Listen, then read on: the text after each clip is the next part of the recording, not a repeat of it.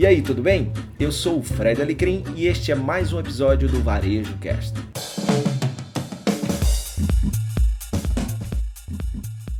Hoje eu tenho um convidado mais do que especial, um cara que eu admiro há muito tempo, que eu conheci numa NRF, aquela maior feira de varejo do mundo que você já viu aqui falando um pouquinho sobre as tendências. Ele é o Adi Ribeiro, cara sensacional, sabe tudo de franquia. Ele é fundador da Praxis Business, que ajuda muito e tem clientes espetaculares aí, ajudando a formar todo esse conceito, cultura, gestão e processos nas redes, nos modelos de negócio, principalmente franquias. Então é uma grande honra estar aqui com a Di. A Di está em Natal, a gente acabou de fazer, dividir o palco juntos, uma senhora experiência, um aprendizado, eu aprendi muito com ele, além de ser um cara alma boa, generoso, muito competente, então a honra estar podendo trazer ele aqui também para o podcast. A, a Di e, e, eu, a gente dividiu o palco num evento da Ali Combustíveis. Falei um pouquinho de tendências e ele falou um pouquinho de cultura de negócio, cultura de rede e o apoio e suporte ao revendedor. Adi, primeiro, bacana demais estar aqui contigo. Primeira vez aí, é, dividindo o palco com você. É uma honra, meu velho. Honra estar com você aqui. Você é um monstro, cara. Um querido, gratidão. É um prazer. A gente esteve junto aqui na Ali prazer compartilhar conhecimento. Você está super antenado com o que está acontecendo. E outra, tem um, um, uma generosidade em compartilhar esse conhecimento que, pô, só me encanta. Adorei sua palestra. Aliás, nunca mais faço palestra depois de você, viu? Quando eu falei generoso, vocês já acabaram de ver aí, você já acabou de ver nas palavras do Adi o que é ser generoso, né? Isso aí ele exagerou um pouquinho. Se eu soubesse que era o Fred antes, eu cobrava o dobro do preço para o cliente, porque é muito difícil. Nada, a palestra dele é, é espetacular, é espetacular. Então, assim, vamos falar de um pouquinho desse, desse mundo de franquia aí que você vive tão bem. Eu queria fazer a primeira pergunta é o seguinte: eu tenho acompanhado e que todas essas oscilações que a gente vê no mercado, eu sempre ouço que o mercado de franquia sofre pouco. É, isso é verdade? Como é que você vê essa evolução? Principalmente, o cara acha que se abrir uma franquia tá tudo garantido, vai dar certo. Como é que está o mercado hoje? Olha, acho que é excelente pergunta. A gente tem que responder essa pergunta sobre dois pontos. Primeiro, fatos. O franchising no Brasil cresce a taxa 5, 6 vezes maior do que PIB nos últimos anos. Então o PIB tem crescido 1%, o franchising cresce 6, 7%. O Brasil é o quarto país do mundo em marcas franqueadoras. O Brasil tem uma vocação para franchising. O Brasil aprendeu a fazer franquia, eu acho que tem a essência de relacionamento, enfim. O Brasil hoje tem cerca de 2.800 marcas franqueadoras, é, que é um número bastante grande, que ele coloca em quarto lugar, como eu falei, e tem cerca de 55 unidades de franquias por franqueador. O que é um número que traz para a gente uma, um peso muito grande, que vem ao segundo enfoque da tua pergunta, que é o seguinte: franquia cresce taxas positivas? Sim. Receita de sucesso garantido? Absolutamente não. Esse é um cuidado que todos precisam ter. Obviamente, as franquias têm modelos de negócios, têm um conhecimento agrupado, organizado em manuais, em suporte, que elevam as possibilidades de taxa de sucesso. Agora, pensar em franquia para trabalhar pouco e ganhar muito é o que muita gente tem em mente, mas é um motivo errado para você começar uma franquia. E para fechar esse primeiro, essa primeira pergunta, que eu acho que é bem provocativa, eu gosto muito de enxergar a franquia como porta de entrada para o empreendedorismo. Porque ela te ensina a empreender. Obviamente, se você tiver essa vocação e disposto, ela pode ser um excelente caminho para você montar outros negócios depois, ou ficar na própria franquia, que hoje tem muita gente que se tornou multifranqueado, que opera várias marcas do mesmo negócio, ou várias unidades do mesmo negócio, ou de outras marcas, que é o chamado multifranqueado. Pô, bacana. Então você já, já me trouxe aí é, insights para as próximas perguntas. Queria saber de você uma coisa que, nesse mundo que você vem trabalhando e tal, quais são os principais motivos para não dar certo? Né? Então vamos pensar do ponto de vista, pô, por que, que não dá certo? Você já falou um aí, é o cara achar que porque é franquia, tá todo modelado, ele não vai precisar trabalhar. Eu acho que esse é o primeiro motivo. Acho que o segundo é você eh, buscar um negócio é, que não tenha uma identidade com a tua essência, né? Que, que não tenha uma. Eu acho que tem tipos de essência. Então eu tenho um, um compadre que opera negócio e ele fala assim: eu gosto de dinheiro, então eu opero negócios que geram dinheiro. Esse é um tipo, é um viés, não existe uma regra única.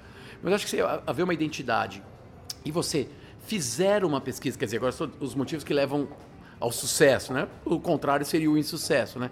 Então você fazer uma pesquisa é, antes de comprar uma franquia, conversar com vários negócios. A, a dica que eu dou sempre é olhe para um segmento, para uma indústria Tente identificar quais são as marcas que oferecem franquia naquilo para você ter poder de comparação.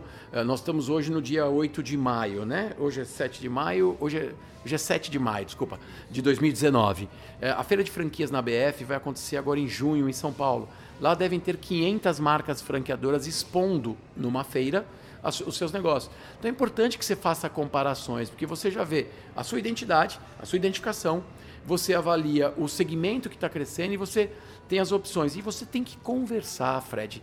Tem que entender uma coisa que você fala muito das empresas com alma, né, do high soul, não é isso?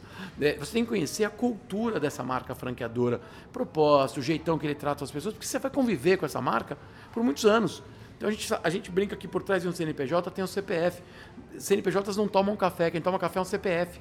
E esse CPF é alinhado em crenças, em valores.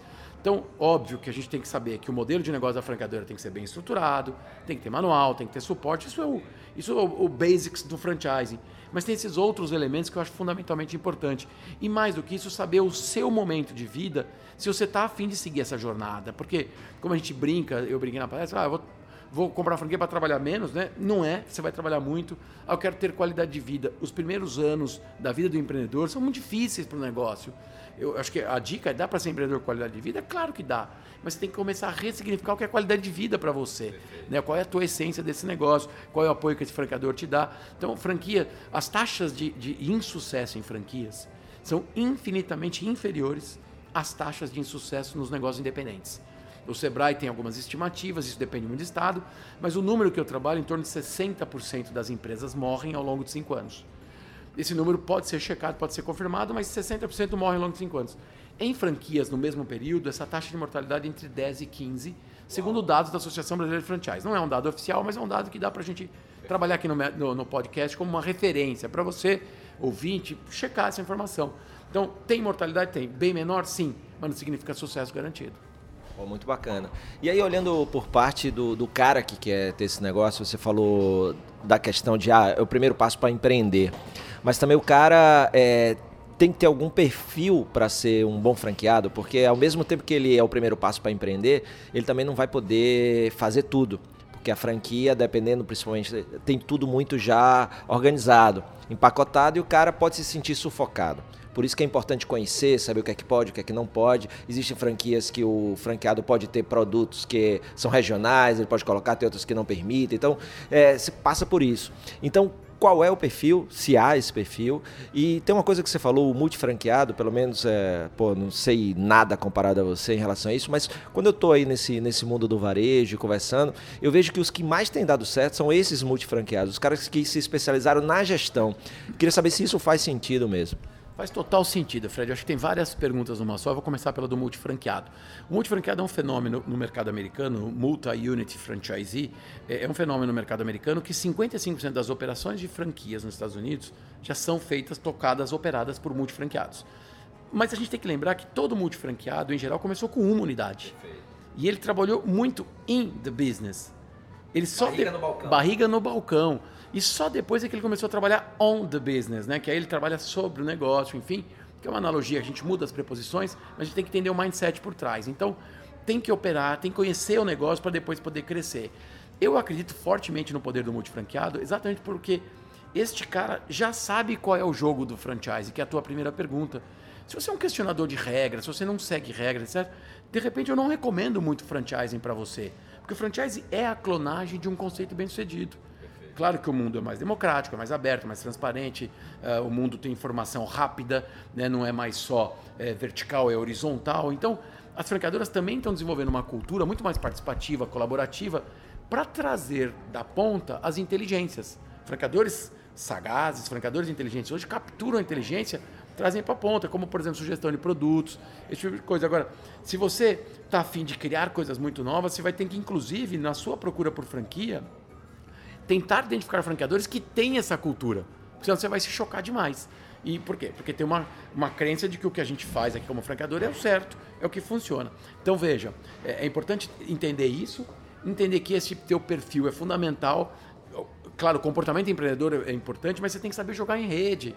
Você tem que saber ter um relacionamento gregário com a rede, né? Se posicionar, se manifestar, enfim. E voltando aos multifranqueados, no Brasil já existe hoje é, eventos focados no multifranqueados, que os caras têm 10, 15, 20, 100 operações. Aliás, aqui em Natal tem um dos maiores multifranqueados do Brasil, a família Gentil, que são uns monstros na gestão, enfim, operam várias marcas de sucesso e monstros aqui, que deixe bem claro, é, uma, é, uma, é um elogio aqui, monstros, senão ser bombardeado aqui. Pô, você. Não, monstros são, são, são mitos, né? Mas que começaram como operação. Os pais do Gentil começaram como sacoleiros do Boticário. Que eles se chamam de sacoleiros e hoje tem uma estrutura empresarial, tem governança corporativa. Então, é, o multifranqueado para mim é um caminho sem volta no franchising brasileiro. Tem um desafio aqui que é importante que vocês saibam. No Brasil, a franquia, o modelo de franquia tem uma aderência muito boa também em função do simples, do tributo que uma operação você consegue encaixar no simples, e à medida que você começa a ter 5, 10, 15 operações, o teu limite de faturamento sai do simples. Então, nem todas as franqueadoras têm modelos de negócios é, adequados a formatações tributárias diferentes. Então, claro, falando sempre aqui no, no planejo, no, numa regra tributária correta, que é como tem que ser, sem mandrake, tá certo? Então, o que eu quero dizer é o seguinte, o, o multifranqueado é um caminho, é só que as franqueadoras precisam estar atentas e, e com negócios modelados para esse multifranqueado. Eu conheço vários que hoje têm 20 operações, que quando vão querer comprar mais uma, vigésima, primeira, vigésima, segunda, dizem você tem um modelo que não é no simples, a franqueadora não tem, então não me interessa. Porque ele já está no modelo de lucro presumido, lucro real, que não encaixa mais. E também tem um outro desafio, Fred, se me permite, que quando você tem duas, três, quatro operações, você, vai, você, você consegue gerenciar. Quando você sai da. Não, não é um número mágico, não é científico, mas tem um insight poderoso aqui. Quando você está na quinta, sexta, até oitava, nona, você é pequeno demais para ser grande e grande demais para ser pequeno. E é uma curva que você começa a montar uma estrutura muito grande e você acaba não vendo muito dinheiro. Você trabalha, trabalha, trabalha, trabalha, e aí a estrutura, e aí às vezes tem uma das sete, oito lojas, você tem duas que estão drenando seu caixa. Ou seja, é uma jornada bastante difícil se tornar um multifranqueado, mas eu não quero desestimular ninguém com isso. Quero que vocês tenham consciência, que eu acho muito legal você ter como meta começar com uma operação, chegar em 10, 15, 20 e fazer acontecer. E para o franqueador, tem um dado legal para fechar essa fala, porque quando ele traz o multifranqueado para dentro, que tem a ver com o perfil que você perguntou, ele sabe que esses multi já sabe o que é franquia. Porque um dos pontos que eu queria deixar aqui no nosso podcast é o seguinte: tenha clareza do papel das partes. Se você quer investir em franquia, tenha clareza que a franqueadora é responsável pela marca, pelo modelo de negócio, pelo suporte, por treinamento, por campanhas, por produto, mix. Isso é, são responsabilidades da franqueadora. E você que está nos ouvindo, que quer ser franqueado, você tem que executar. Barriga no balcão, tocar o dia a dia, entregar a experiência de compra para o teu cliente, né? se for uma operação de varejo, se for uma escola, tem vários modelos de franquia. Então, tendo clareza do papel das partes e ainda tendo uma visão, um sonho grande de tocar 5, 6, 10 operações, eu acho que é um casamento perfeito. Perfeito. Então o franqueado ele fica com um dos papéis principais é ser aquele cara que entrega a promessa da marca, né? Ele está lá na ponta, na relação e ao mesmo tempo ele também consegue ser um ouvidor, né, para trazer informações do próprio mercado porque ele está ali. Adi, para a gente terminar nosso papo, é, tem uma, uma coisa que eu vi acontecendo em algumas franquias que não deram certo, que o negócio deixou de ser, o core business deixou de ser o negócio em si e passou a ser a expansão. E por causa disso, de querer desenfreadamente expandir muito rápido, acabou canibalizando a própria marca e principalmente não tendo abrindo demais o filtro da escolha do franqueado. Como é que você vê isso aí? É realmente uma ameaça? Como é que o cara protege essa gestão e essa marca é, em relação a isso, né? Porque tem que ser muito criterioso também, né? Tem que ser muito criterioso. Aqui é um paradoxo, Fred, é uma pergunta bem relevante. Eu acho que tem várias formas de enxergar. Primeiro, eu acho que sistemas que não crescem morrem.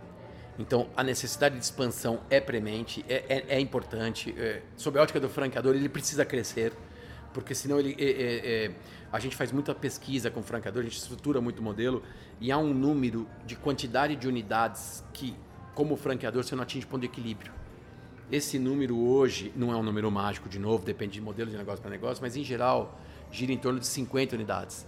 Então tem muito franqueador que está com 20, 30 que ainda não atingiu o seu ponto de equilíbrio como franqueador. Ele precisa crescer. E todo crescimento rápido traz um preço muito, muito grande. A sua pergunta foi um pouco mais profunda e de um outro enfoque, que talvez seja o crescimento desordenado, que, que, eu, que eu entendo que é perigoso, ou a expansão a qualquer custo. Porque a expansão a qualquer custo traz dinheiro para o gerente de expansão que vende e ganha sobre a taxa de franquia, só que depois mais ninguém ganha nesse processo. Algumas franqueadoras muito sérias, inclusive, estão pagando comissões para seus executivos de expansão só depois de seis meses para ver se o cara performou no começo, que é uma forma de se atrelar. Enfim, alguns insights para você fazer uma expansão sólida, solidificada. Porque qual é o grande problema aqui? A tal da canibalização e a questão de território é uma das questões mais complexas em franquias. É muito importante que quem está nos ouvindo, que quer enveredar nessa área, pergunte para o franqueador qual é a sua política de território. Ah, eu vou abrir uma loja aqui. Ah, você pode abrir uma outra. Loja é só. Não, que fique bem claro, franquia não é só loja. A gente cita loja por força do hábito. Mas uma unidade de negócio, ponto de venda. Então, é importante saber qual é a regra de território. Eu vou ter a preferência ou a exclusividade? Exclusividade é muito difícil que tenha, porque exclusividade te gera muito, muito conforto. Geralmente, os contratos de franquia trabalham é, preferência. Então, você vai abrir uma loja é, em Ponta Negra, só que pode ser que eu abra mais uma loja em Praia dos Artistas, supondo que caiba essas operações nesses dois pontos. Então você tem a preferência. Você tem um mês para responder, olha, cabe mais uma operação lá. Você está afim? E por que, que eu vou perguntar para você, franqueado, você está afim? Porque você já cumpre as regras, você já está alinhado. Então, a expansão desse jeito, ela tem um, ela tem um valor muito grande. Né?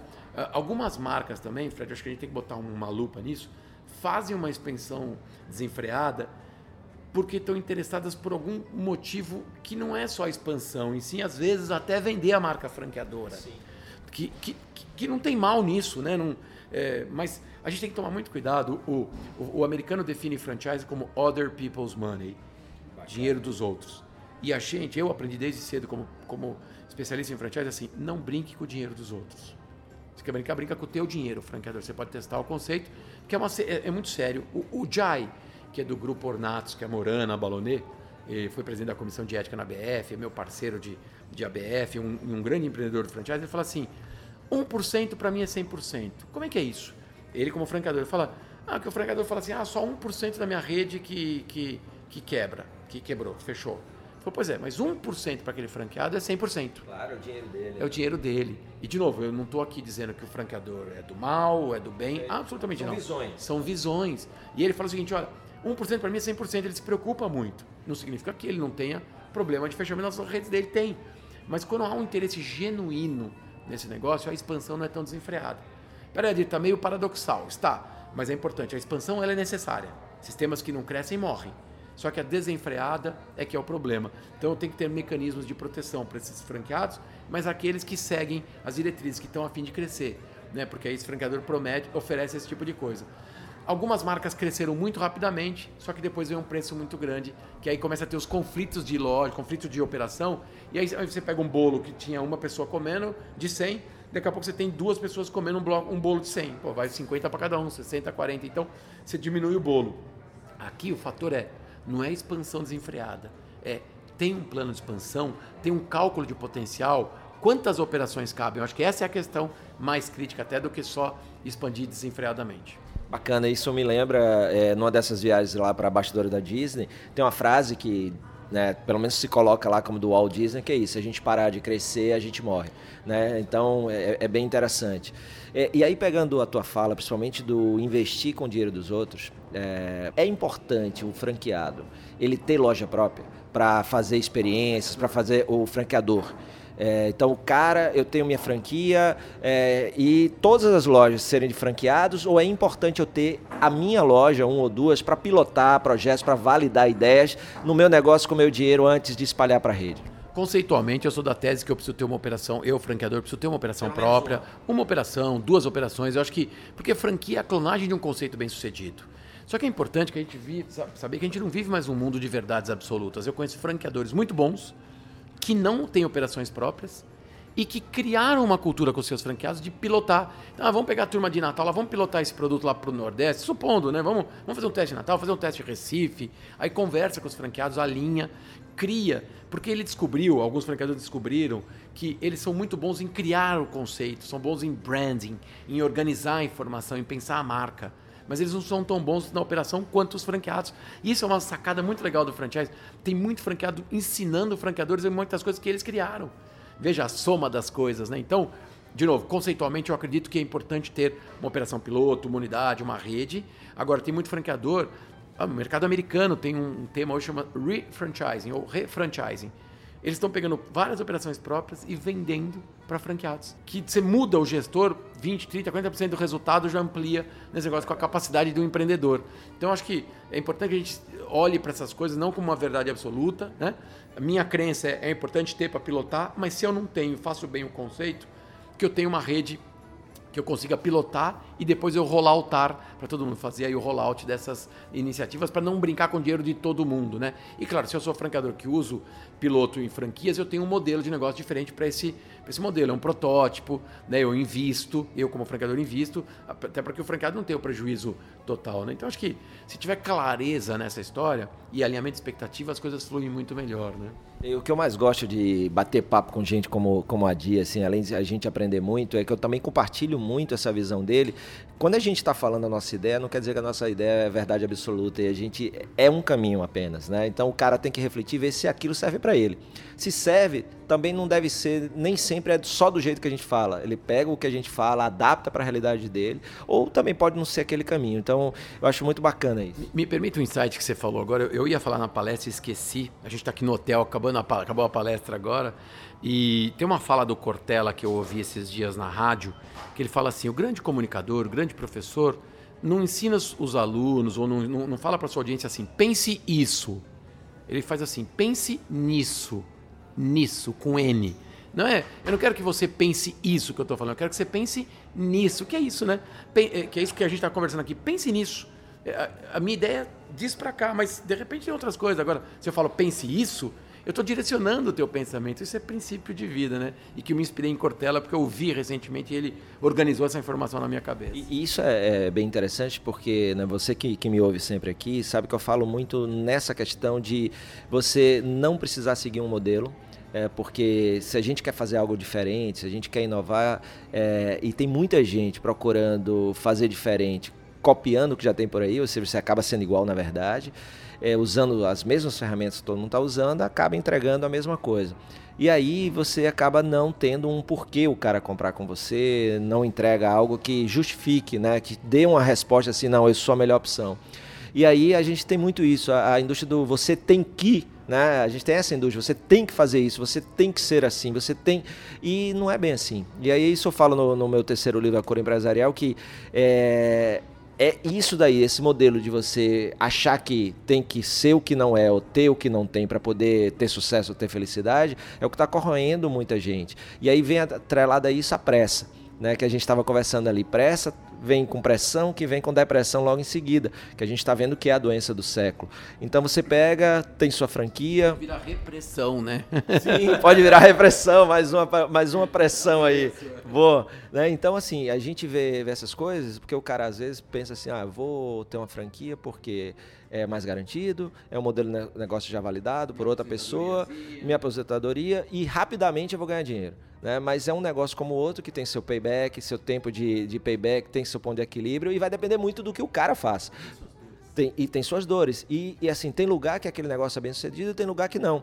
Às vezes pode ser o negócio, mas às vezes é o franqueado, ou seja, aquele cara que está cuidando ali que não faz o que deveria fazer, né? Perfeito. É a nossa crença de que metade do sucesso é da franqueadora, marca, sistema, modelo, metade do franqueado barrigando o balcão, contratando o time, é, criando cultura, criando engajamento, alinhando, fazendo a entrega da experiência da marca. Para isso eu preciso entender qual é o, o propósito dessa marca, quais são os princípios, enfim, para gerar uma experiência de consumo interessante. Então, é um modelo muito aderente. O Brasil, de novo, quer as taxas significativas, mas é importante sairmos desse podcast que não é sucesso garantido, mas que tem uma série de elementos que indicam, né, que trazem para a gente uma maior garantia ou uma menor garantia de insucesso, talvez, vamos pensar assim, né? E sabe o que é bacana disso? Por exemplo, a Dita falou aí da, de uma oportunidade massa que muita gente pergunta, pô, mas por onde é que eu começo? Eu quero é, ser franqueado de alguma marca por onde é que eu começo? E aí você falou uma dica muito bacana, que é a ABF, né, que, que vai acontecer agora. É, pode repetir aqui de novo? É, a feira de franchising, ela acontece no final de junho, acho que é 26 de junho de 2019, nós estamos gravando agora em 2019. Ela fica no Expo Center Norte, em São Paulo. Vai de quarta-feira a sábado, o dia eu não estou seguro, mas acho que é 26 de junho. É, de ju, junho, nho, com N de navio. Mas você tem o portal do franchise da ABF, que tem lá várias marcas, né? Então, tem vários mecanismos hoje na, na internet que trazem para para você essas informações de, de opções de negócio. Então, investigue muito antes de tomar uma decisão. E aí vai um outro ponto, né? Eu, às vezes eu estou muito falando em eventos, Beauty Fair e tal, e eu vejo, eu sempre pergunto assim a turma que foi lá, vem cá, quem aqui dê uma olhada no site do evento para ver onde estavam as marcas que lhe interessam, para você, porque é muito grande, né, Adil? Você falou aí mais de 500, é isso? É, 500 marcas. 500 marcas. Se você for para lá sem saber o que está procurando... Você passa quatro dias lá, você, não cons... você passa quatro dias, você não consegue visitar tudo. Então, então já faz um levantamento prévio, perfeito. Perfeito, porque aí você otimiza, você é efetivo. E, e além disso, Fred, você me lembrou, é, tem vários cursos, várias palestras, várias arenas do conhecimento. Então, é, avaliando seu perfil empreendedor. Eu mesmo vou estar na quarta-feira, dia 26 de junho, fazendo palestras pela BF. Palestras prontas, são várias arenas de conhecimento. Que, ah, como avaliar seu perfil empreendedor, como comprar franquia, como escolher o melhor ponto. Então, a BF se preocupa. Acho que essa é a essência da Associação Brasileira de Franchise, ABF, é, é, fazer com que tenha um franchising sustentável, que as pessoas não sejam iludidas, que elas comprem, que elas adquiram a franquia por motivos certos, não motivos errados. E a ABF faz um trabalho muito sério de curadoria, de comissão de ética. Eu fui três anos na comissão de ética. Se alguma marca está praticando algum ato que fere o código de ética, ela vai em cima, ela atua. Então, acho que é, é, é a, é a propagação do bem por meio do empreendedorismo. Né? E, claro, com risco de negócio. Né? Tem risco com, todo o negócio.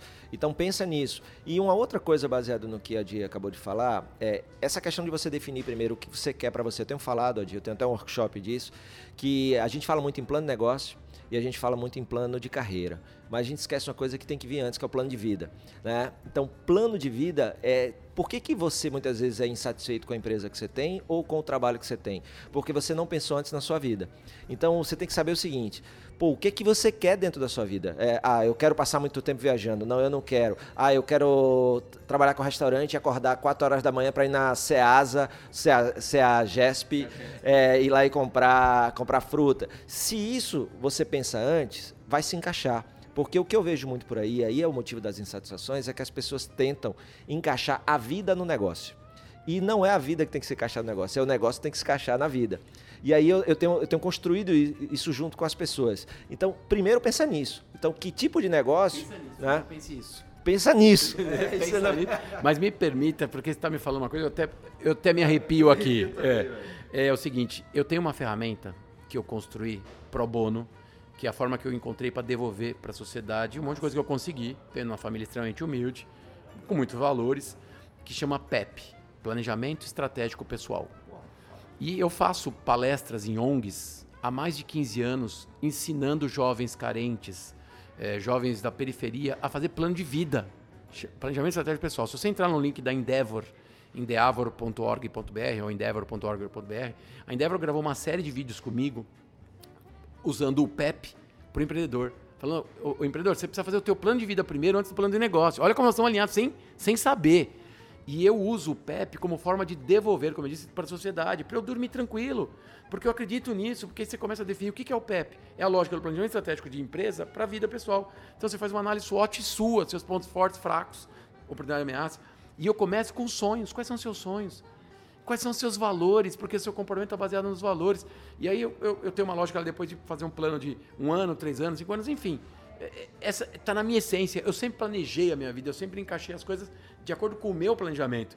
E aí criei essa ferramenta PEP, que um dia a gente pode fazer um podcast sobre planejamento estratégico pessoal, se você topar. Se você gosta disso, eu também gosto disso. Pô, tem um workshop, é, são oito horas para ajudar isso com a ferramenta. A minha eu chamo de escape. Né? Que eu digo assim, para escapar de uma vida sem significado. SCAP é sonho, causa e propósito. Eu entendo o sonho como o que você quer realizar. Pronto, o sonho é o que você quer realizar, a causa é o porquê, né, que aí é, é o que você defende, e o propósito é a transformação que você quer gerar no mundo. Sonho e causa é interno, e o propósito é o que te conecta com, com o mundo. Então, é assim que eu, que eu construo. Então você vê, né? Nós estamos falando da mesma coisa, né? não combinamos isso aqui, né? Mas você vê que é quando nada por acaso, né? É, como diz um amigo meu, essa coisa do propósito, o Darius, ele é um cara sensacional lá da Bahia, e ele tem um negócio de sucos chamado Alquimia do Suco.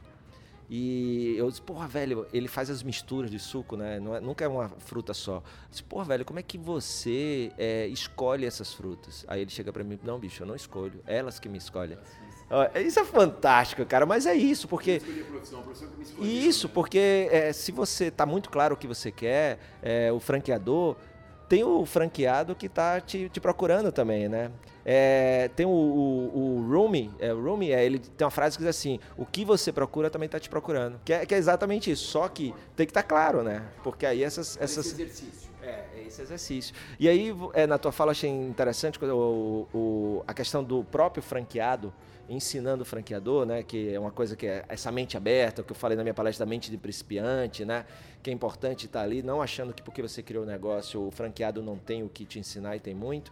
A gente tem exemplos, por exemplo, da Harley Davidson que foi salva, né, por um franqueado.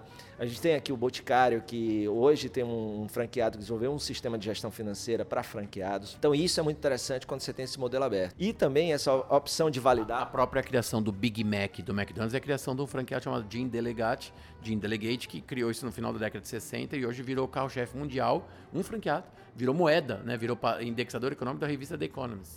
Bacana. E recentemente eu estava em, em, Recife, né, no, no meu querido Recife, e tava lá Batio Delate e tinha um sorvete de bolo de rolo.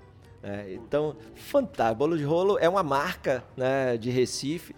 E aí você vê, porra, é muito bacana você poder abrir isso aí e não ser uma, uma franquia em, assim, é, engessada, né? Então isso, isso faz a diferença. E Adi, para a gente terminar, a última pergunta, que é um, é um fenômeno que já vem acontecendo há bastante tempo, e nesse país, como a gente está vendo hoje, com 13 milhões de empregados, eu tenho, a gente até conversou, tem muita gente que está sendo salva aí por coisas como Uber, é, iFood, Uber Eats, mas tem uma coisa também que é a ida para o empreendedorismo, né? Os dados do, do Sebrae, por exemplo, só no, no Rio Grande do Norte, é, nesse primeiro trimestre foram 4 mil MEIs, microempreendedor individual, que também é uma alternativa para quem está sem trabalho. Então o cara vai empreender por necessidade. Né? É, você, querido ouvinte, querido ouvinte, basicamente existem três formas de você empreender: por necessidade e oportunidade. A maioria das quebras, segundo o Sebrae, é quando o cara empreende forçado pelas circunstâncias, porque muitas vezes ele não pensa nisso tudo que a gente está falando.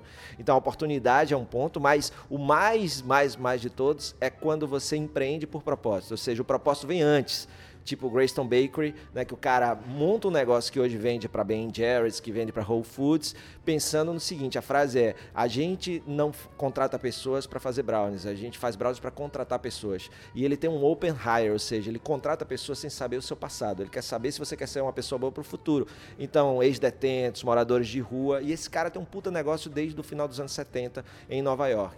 Então, quando você monta um negócio tipo Ray, é, tipo Patagônia, né? Que é, você tem um negócio lá, tem um livro muito bacana que é o Let My People Go Surfing, né? Que, que fala um pouquinho sobre isso. É, então, você tem um propósito primeiro e monta um negócio para manifestar esse propósito. Então, esse é o terceiro ponto. Mas vamos, vamos voltar aqui para a seguinte questão: micro franquias que é uma alternativa para essa, essa moção. Eu queria que você falasse um pouquinho. Tem uma. Primeiro conceito, o que é uma micro, uma micro franquia. Tem uma que é aqui do, de Natal que está crescendo bastante, chama Loucos por Coxinha. E o cara tem quiosques que começaram na rua, ele tirou rua, agora está só dentro de shopping. É aquele conezinho com, com coxinhas, o cara está expandindo muito. E, e, e, aí eu queria que você falasse um pouquinho disso, porque pode ser uma alternativa para quem está ouvindo a gente, que infelizmente pode estar tá aí nessa, nessa estatística ruim. E como é que é a microfranquia? Funciona do mesmo jeito e tal? A, a microfranquia, primeiro, não é, não é um conceito de lei. Não existe uma lei da microfranquia. A microfranquia foi um, é um conceito criado pelo BID, Banco Interamericano de Desenvolvimento, porque acreditou que nessas economias em desenvolvimento esse processo pode ajudar a desenvolver esse empreendedorismo, a gerar emprego e renda, né, gerar, gerar trabalho. Então a microfranquia, hoje a ABF considera a microfranquia um investimento até 90 mil reais.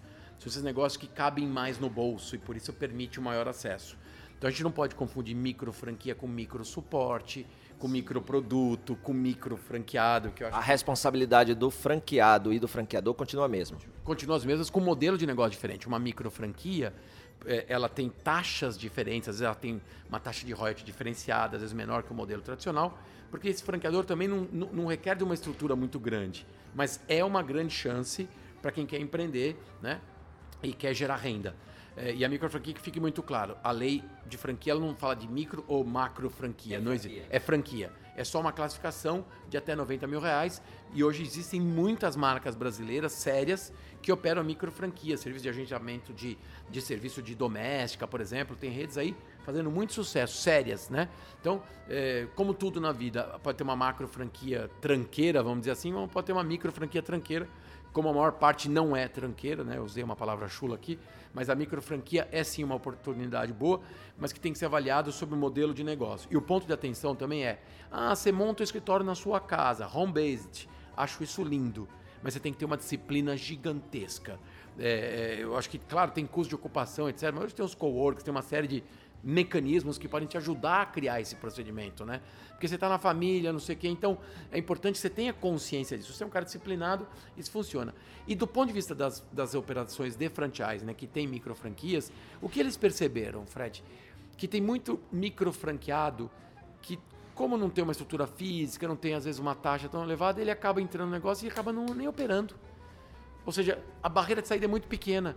Então, essas micro franquias já estão pensando em mudar, criar modelos que tenham um pouco mais desta rotina empreendedora. Porque, óbvio, tudo bem, ouvinte, você está. Você fala, pô, esse é um pensamento antiquado. Eu não acho que é um pensamento antiquado. Se você é disciplinado, tem muito claro isso, você toca bem. Mas a maior parte não é. Né? Eu não estou generalizando, mas acho que é um ponto de atenção. Bacana. Você vê, ó, a gente começou o papo e falei, Adi, vamos conversar 10 minutos. Você vê, quando o papo, quando o papo é bom, acontece isso e eu tenho um monte de coisa aqui para falar sobre ele, mas tenho certeza que a gente vai ter outras oportunidades para gravar mais podcast, para aprender mais com esse cara fantástico. E eu espero que você tenha gostado. É, e se você gostou, não esquece de seguir o podcast, você está ouvindo no Spotify, no SoundCloud, no iOS, no Google Play, é, seja qual for a plataforma que você escolhe, segue lá para não perder nenhum episódio. E claro, compartilha aí com a turma que você acha que também vai gostar deste e dos outros conteúdos que eu posto aqui. E para a gente terminar de só a tua despedida e quem quer conhecer mais, você está no LinkedIn e principalmente o cara que quer, pô, já tá com sua franquia, né, pô, tem lá o serviço da Praxis Business, né? Então, depois o Adi vai falar aqui, mas eu vou colocar no descritivo do, do, do podcast o site da Praxis, é, perfil do LinkedIn, tem também o Instagram, onde, onde é que você gosta e onde é que o cara pode conhecer melhor o, o teu trabalho, que eu sei que quem ouviu aqui tá e não esquece, se for na BF, vai lá na palestra do cara, porque é sensacional. E eu falo sem medo de ser feliz, porque depois você vai me cobrar, mas você não vai me cobrar, você vai me agradecer. Não perde. Valeu, Fredão. Não, na, na BF vou ter palestras maravilhosas. Se conseguir assistir a mim, eu vou ficar muito feliz. Adiro.ribeiro26 é o Instagram. Uh, praxisbusiness.com.br é o nosso site. Enfim, as mídias sociais também são Praxis Business. P-R-A-X-I-S. E, e, como dizia meu filho quando era criança, pai, não é business, é business. Então, b-u-s-i-n-e-s-s.com.br, você vai me encontrar. Ou eu tenho o privilégio, hoje, se você escrever Adir Ribeiro, o meu nome já vai aparecer lá no Google. Então, é uma sorte danada. Sorte de conhecer um sujeito tão quente, carinhoso, grande, que é o Fredão. Estou muito feliz, cara. São ó, nove e meia da noite aqui. Eu, vi, eu pego o voo amanhã, cinco horas da manhã. E eu estou feliz da vida que queria continuar essa prosa. E queria já marcar aqui o, o do Pepe para a gente fazer um podcast disso e que você tenha muito sucesso na sua jornada empreendedora. Obrigado, Fredão. Parabéns pelo seu trabalho. Você também, cara. Foi bom demais aí. O dia foi completo com essa tua companhia e o aprendizado. Valeu! Muito obrigado pela sua companhia em mais um episódio do Varejo Cast e até a próxima.